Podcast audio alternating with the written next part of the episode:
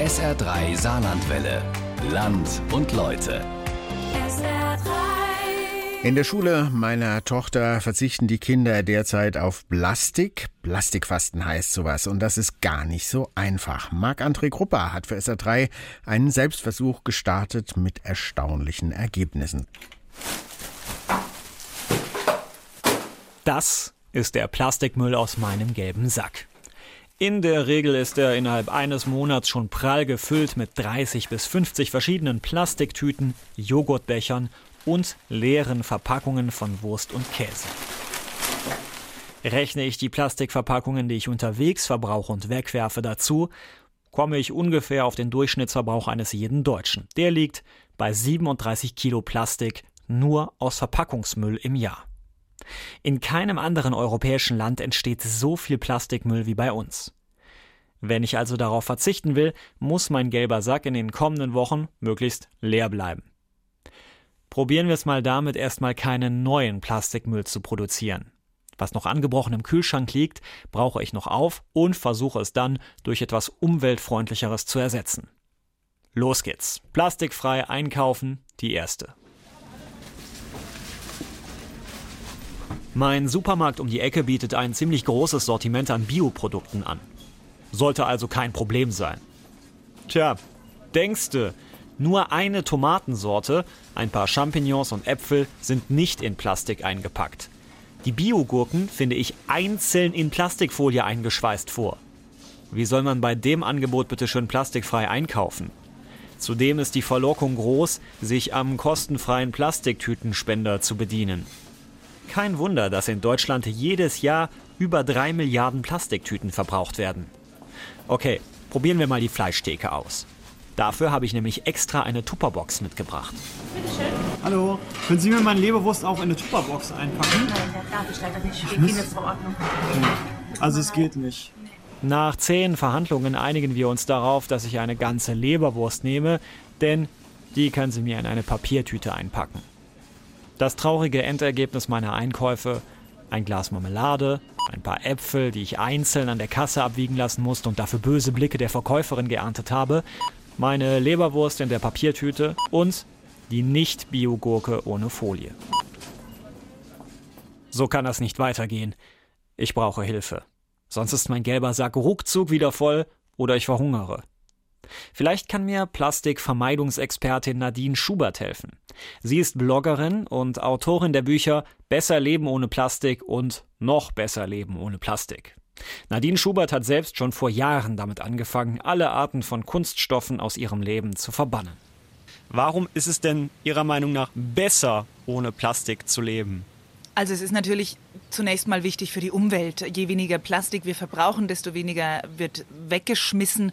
Es ist besser für die Gesundheit, denn wenn wir verpackte Lebensmittel essen, landen mit diesen Lebensmitteln auch die ganzen Chemikalien in unserem Körper. Also diese Weichmacher und Bisphenole, die nehmen wir ja über die Nahrung auf. Wenn ich jetzt starten will, ehrlich gesagt, habe ich da vor meinen Augen ein riesiges Chaos. Und äh, vielleicht geht es vielen Leuten, die da auch in diese Richtung denken, auch so.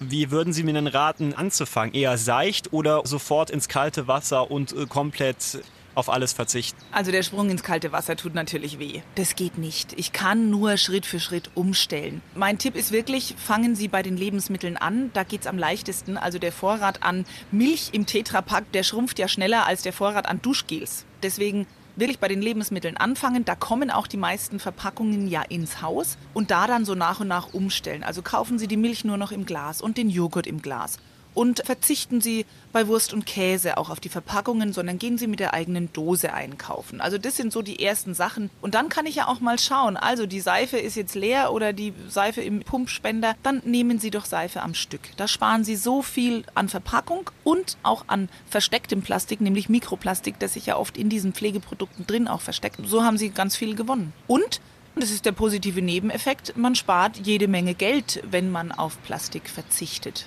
Das hätte ich jetzt ehrlich gesagt nicht gedacht. Ich hätte jetzt gedacht, dass es ein sehr aufwendiger Prozess ist und dass ich da auch ein bisschen Geld in die Hand nehmen muss. Sie werden Ihr Geld einfach für andere Sachen ausgeben, aber Sie werden feststellen, dass Sie in Zukunft nur noch kaufen, was Sie brauchen und nicht mehr das, was Ihnen die Werbung aufs Auge drücken will. Also Sie können, wenn Sie unverpackt einkaufen, also zum Beispiel Obst und Gemüse nur noch lose kaufen und nicht verpackt, dann haben Sie ja die Wahl. Sie kaufen die zwei Bananen, die Sie möchten und nicht die fünf, die irgendwie eingeschweißt sind. Auweia, da habe ich ja noch ein gutes Stückchen vor mir. Unfassbar, wie viele Dinge im Haushalt tatsächlich in Plastik verpackt sind. Und zwar nicht nur der Tetrapack oder der Aufschnitt, auch Duschgels, Seife und Zahnbürsten sind in Plastik verpackt. Ich muss also nach und nach nicht nur meine Küche, sondern auch mein komplettes Badezimmer davon befreien. Nadine Schubert empfiehlt mir deshalb, im Unverpacktladen einzukaufen. Von diesen verpackungsfreien Supermärkten gibt es im Saarland bislang nur einen, nämlich in Saarbrücken. Für Saarländer, die nicht wie ich in Saarbrücken wohnen, logistisch eigentlich schwierig, die Einkäufe zu organisieren. Auf Nadines Raten nehme ich einen Karton, einen leeren Eierbecher, der zum Glück noch im Papiermüll herumlag, und diverses Altglas mit. Das heißt ausgespülte Pesto oder Marmeladengläser. Auch meine blaue Tupperbox, mit der ich an der Wursttheke fast gescheitert wäre, ist mit von der Partie. Dann würde ich davon die eine halbe nehmen. Okay, dann nehmen wir die ganze. Der Unverpacktladen im Saarbrücker Nauwieser Viertel ist deutlich leerer als ein herkömmlicher Supermarkt. Zwar gibt es eine große Auswahl an Nudeln, Reis, Nüssen oder Tee.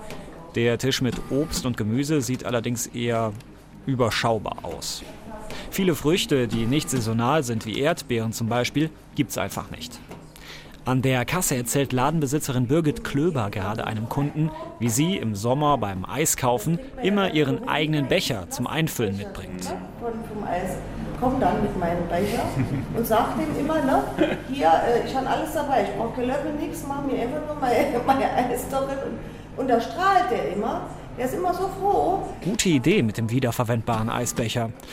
Gut aber auch, dass der Eisverkäufer sich nicht an dieselben Hygienevorschriften wie meine Metzgerin hält.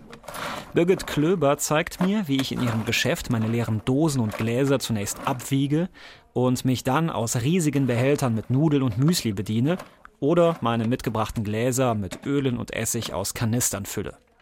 Seit Juni 2017 betreibt Birgit ihren kleinen Laden im Saarbrücker Stadtzentrum, aber schon davor hat sie konsequent versucht, auf Plastik im Alltag zu verzichten.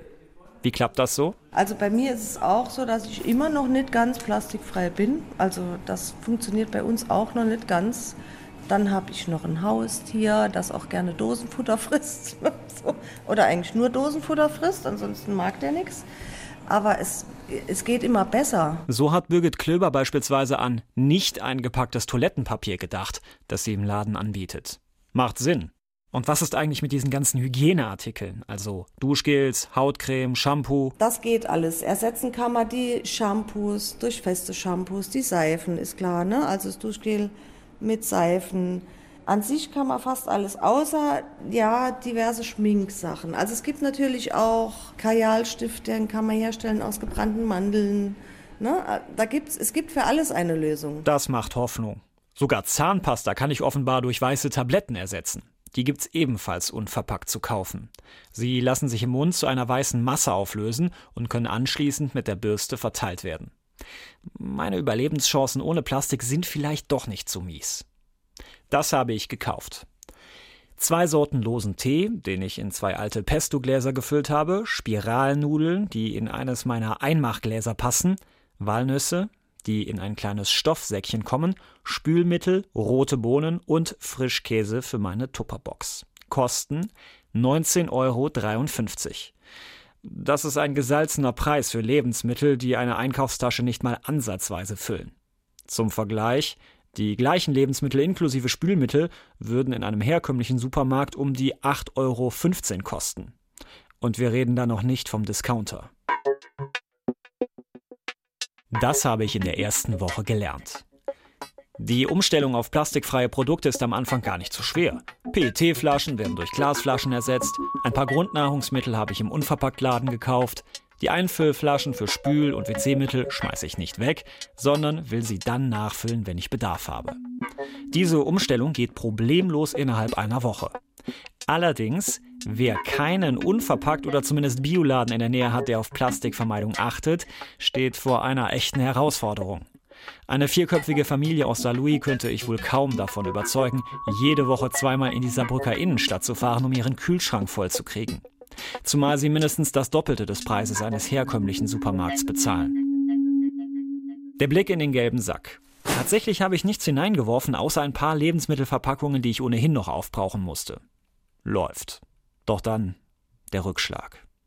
Es ist Freitagabend, der Arbeitstag war lang, die Supermärkte haben schon zu, mein Kühlschrank ist so gut wie leer. Der erste Gedanke, Essen bestellen. Dummerweise ist da durch die ganzen Aluschalen, Frischhalteboxen und Tüten aber meistens mehr Plastik drum als Nudeln, Reis oder Fleisch drin. Mal sehen, wie der Lieferservice auf meine Tupperware reagiert. Guten Abend. Ja, schönen guten Abend. Krupper ist mein Name. Ich würde gerne Pizza bestellen.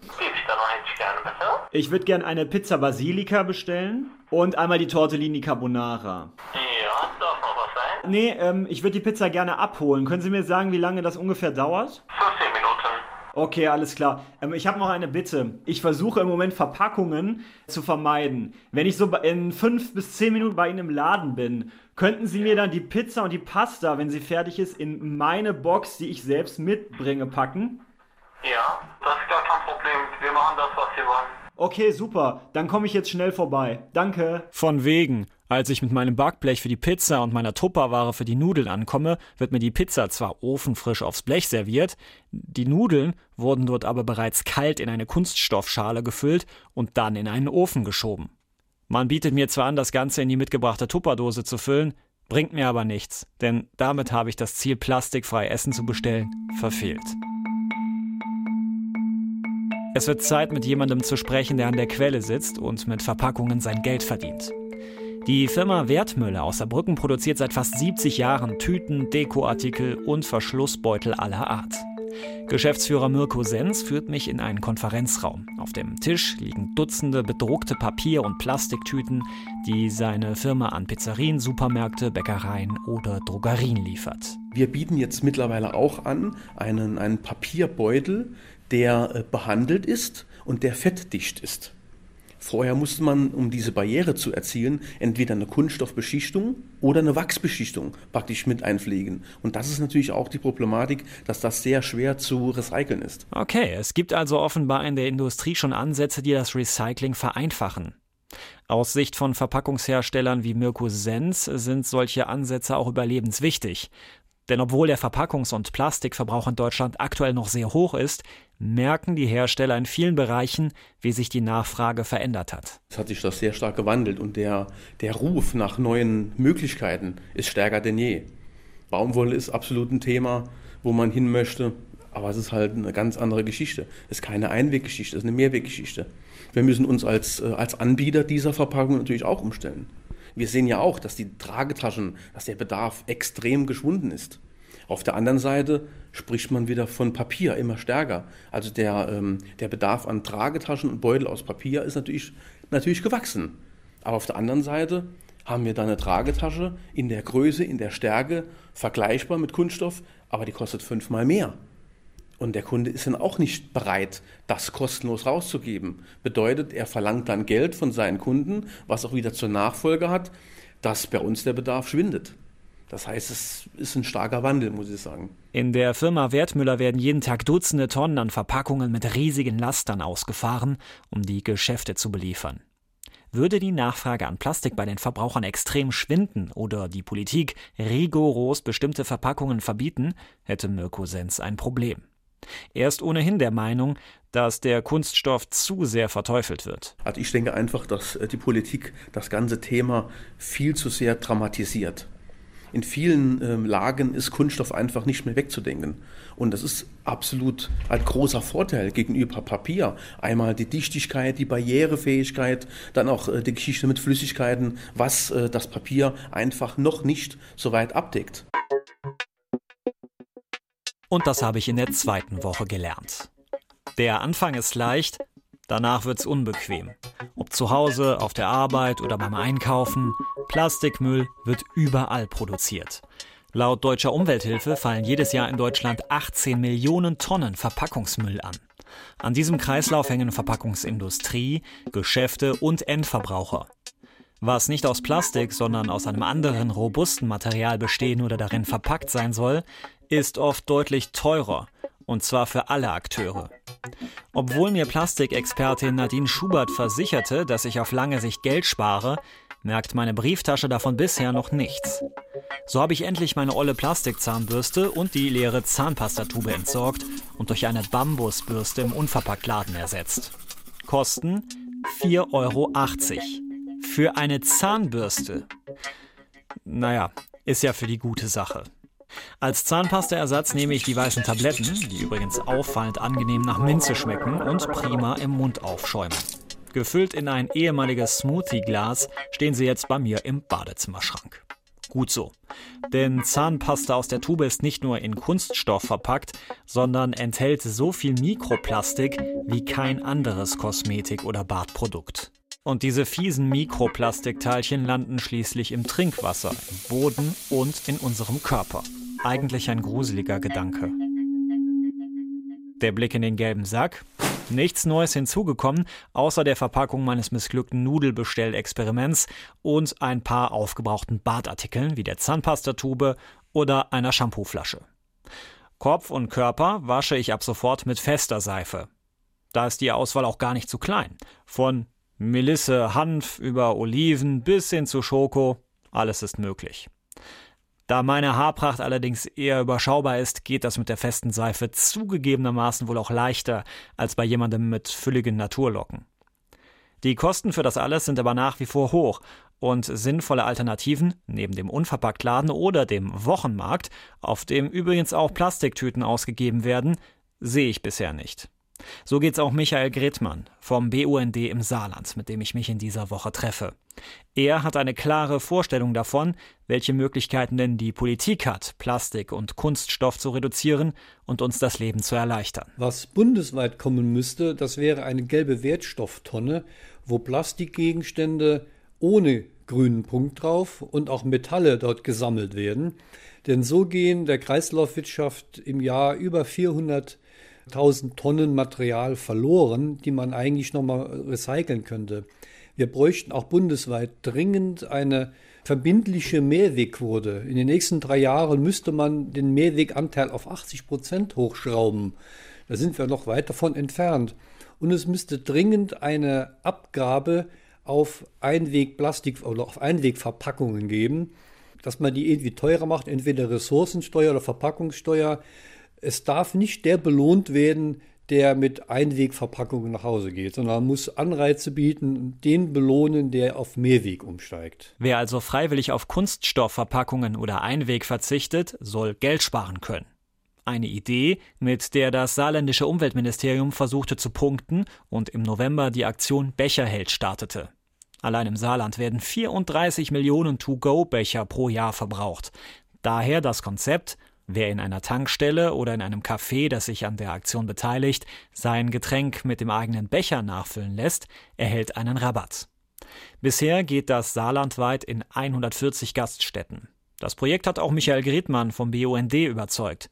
Trotzdem findet er, müsse die Politik der Industrie und den Herstellern viel bessere Argumente für die Plastikvermeidung liefern. Dass man zum einen Anreize schafft, dass man Produkte so herstellt, dass sie entweder länger leben oder leichter recycelt werden können. Denn viele Stoffe sind Verbundmaterialien, die nur schwer zu recyceln sind. Und wenn von vornherein da Anreize geschaffen werden, dass diese Stoffe leichter herstellbar und leichter zu recyceln sind, dann würde sich das durchsetzen. Tatsächlich tritt 2019 ein neues Müllgesetz in Kraft, das massiv steigende Recyclingquoten verlangt. Bisher muss die Industrie gut ein Drittel unseres Plastikmülls wiederverwerten. Von 2019 an soll der Anteil stufenweise auf 63 Prozent hochgesetzt werden. Dumm nur, dass China derzeit keine Lust mehr hat, Abnehmer für die immensen Mengen an Altkunststoff aus Deutschland zu sein, die jährlich dort geparkt werden. Denn bisher haben wir bequem 1,5 unserer 6 Millionen Tonnen jährlichen Plastikabfalls in den fernen Osten geschickt. Die auch noch selbst zu recyceln, wäre aus Sicht der Abfallverbände kaum zu schaffen. Es ist zum Verrücktwerden. Will man verpackungs- oder plastikfrei leben, hat man nur sehr beschränkte Möglichkeiten. Also finden sich viele damit ab und verbrauchen Unmengen an Kunststoff. Die Industrie sagt, okay, wenn die Nachfrage so hoch ist, produzieren wir es auch in der Menge weiter. Allerdings muss das alles dann unter schweren Bedingungen wieder verwertet werden. Ich probiere es nochmal bei einem herkömmlichen Supermarkt und spreche Jonas Lohnsdorfer, den Leiter einer Saarbrücker Edeka-Filiale, auf das Thema an. Im Obst- und Gemüsebereich hängen die berühmten kostenlosen Minitüten aus Plastik, aber auch Papierbeutel, die man umsonst abreißen kann. Das heißt, den Anreiz, Plastik zu vermeiden, bietet die Filiale schon. Aber warum denn nicht nur noch Papiertüten? Wir haben hier eine ziemlich hohe Kundenfrequenz, das heißt eine ziemlich hohe Anzahl von Leuten und es ist einfach vielleicht schwierig, halt die Leute einfach so umzuswitchen. Deshalb haben wir jetzt einfach den ersten Schritt gewagt über eine Kombi, also sprich, dass wir beides anbieten, sowohl die Plastiktüte als auch die Papiertüte. Aber man sieht einfach, der Hauptdrang geht immer noch zur Plastiktüte, leider. Kaum hat er das gesagt, kommt auch schon ein Kunde vorbei und reißt gleich drei Plastikbeutel auf einmal ab. Darf ich Sie mal kurz fragen, warum Sie gerade eine, eine Plastiktüte genommen haben und keine Papiertüte? Gute Frage. Weil, weil ich es nicht wusste. Da, da hinten gibt es Papiertüten. Ja. Inzwischen. Ja. Der Mann sieht die Papiertüten, wählt seine Tomaten und Pilze aus und legt sie trotzdem in die Plastikbeutel, die er gerade abgerissen hat. Genau deshalb vertritt Filialleiter Jonas Lohnsdorfer auch eine klare Meinung zur Frage, ob die Politik in Sachen Plastik eher Anreize schaffen oder doch rigoros vorgehen sollte. Meines Erachtens müsste es ein Gesetz dafür geben, das Plastiktüten einfach verbietet. Ganz einfach. Das Plastiktüten im Lebensmitteleinzelhandel oder allgemein im Einzelhandel verbietet. Somit wäre es für den Händler leichter. Man könnte einfach sagen, es ist gesetzlich verboten. Das heißt, es gibt nirgendwo mehr Plastiktüten. Und der Lebensmitteleinzelhändler muss sich nicht mehr rechtfertigen vor dem Kunden, warum er keine Plastiktüten mehr anbietet. Einige Geschäfte in Deutschland haben damit angefangen, testweise in ausgewählten Filialen die Plastiktüten ganz aus dem Sortiment zu nehmen. Andere hoffen noch, dass die Politik per Gesetz endgültig den Deckel drauf macht und ihnen unangenehme Entscheidungen abnimmt. Kenia hat in der Sache übrigens die schärfste aller Varianten gewählt. Dort drohen bei Nutzung einer Plastiktüte mehrere Jahre Haft. Und das habe ich in der dritten Woche gelernt. Es wird langsam ungemütlich auf dem Weg zum plastikfreien Alltag, denn mein Problem, eine gute Infrastruktur, um spontan einkaufen oder essen zu gehen, ohne mit Plastikverpackungen konfrontiert zu sein, ist bisher noch nicht vorhanden. Ich muss also alles vorplanen. Den spontanen Kaffeebesuch für einen Espresso kann ich mir beispielsweise abschminken, weil mindestens ein Keks oder ein Beutel mit Zucker aus Plastik dabei sind. Lebensmittel und Kosmetika bekomme ich in herkömmlichen Supermärkten in der Breite, um den täglichen Bedarf zu decken, so gut wie gar nicht. Also muss ich besser planen und Dinge selbst machen. Der Blick in den gelben Sack, ein kaputter Frischhaltebeutel ist hinzugekommen. Da ich mich inzwischen auf diversen Internetblogs zum Thema Selbermachen herumtreibe, finde ich selbst dafür eine plastikfreie Alternative. Man nehme ein altes Stofftuch, klebe Bienenwachs drauf und bügle es glatt. Das Gute daran, im Gegensatz zur Frischhaltefolie aus Plastik muss ich mein Bienenwachstuch nicht nach Gebrauch wegschmeißen.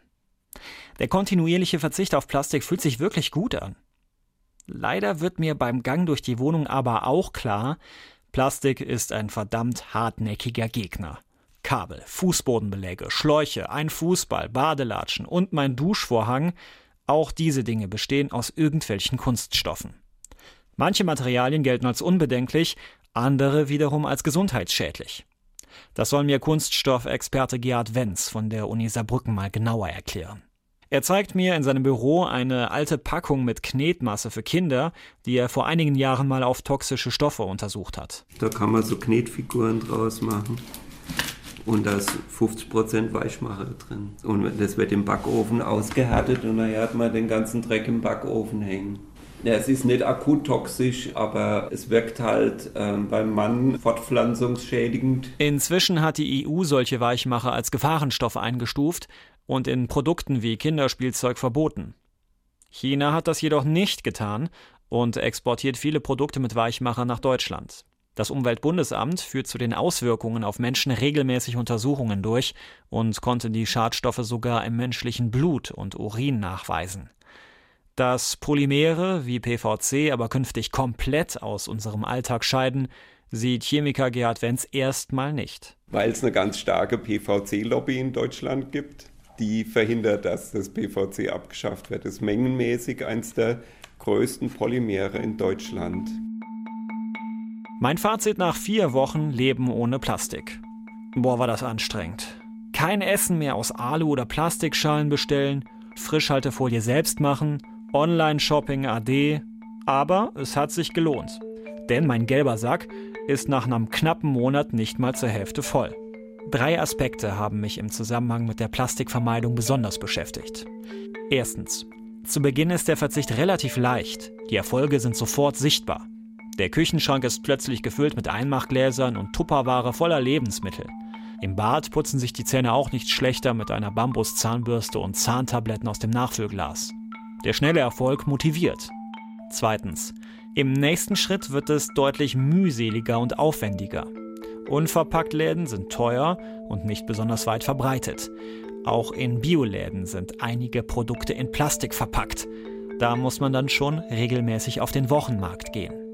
Elektrogeräte oder Tiernahrung finden sich praktisch nirgendwo kunststofffrei. Drittens. Das ist der Punkt, an dem nicht nur Verbraucher etwas ändern können, sondern Politik und Industrie sich Gedanken machen müssten, wie sie uns das Leben erleichtern. Zum Beispiel durch gezielte Förderung unverpackter Produkte oder einer Regulierung der Mehrwegquote, wodurch dann Hersteller und Vertriebe kreativ werden müssten. Hilfreich für den Beginn eines Lebens ohne Plastik waren auch die Ansätze der Experten, die ich kennengelernt habe. Man sollte ganz langsam anfangen. Das sage ich auch meinen Kunden hier immer. Fangen Sie langsam an. Gucken Sie erstmal, wenn zu Hause was leer wird. Also ich bin für nachhaltige Produkte aus Kunststoff, die also eine lange Lebenszeit haben und ich bin eigentlich gegen diese billigen Wegwerfartikel. Wenn man dieses Leben ohne Plastik durchziehen möchte, dann hat man so seine paar Anlaufstellen, wo man weiß, da bekomme ich das und da bekomme ich das. Das muss man natürlich erst lernen, aber das hat man nach ein paar Mal einkaufen auch wirklich drin. Und genau das hat mich dazu motiviert, mich auch in Zukunft mehr am Riemen zu reißen und weiterhin Kunststoffmüll zu vermeiden, wenn sich das irgendwie durchhalten lässt.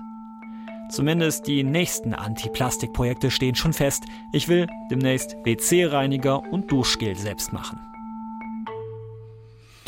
Das war doch eine spannende Sache. Falls Sie es nachhören wollen, das Ganze gibt es in einer halben Stunde bei uns im Internet als Podcast und auch eine längere Zeit. Können Sie auch weiterempfehlen. Marc-André Grupper hat Plastikfasten durchgezogen und so wie ich ihn gehört habe in dieser Woche, wird er da auch einiges beibehalten, hat er ja auch erzählt.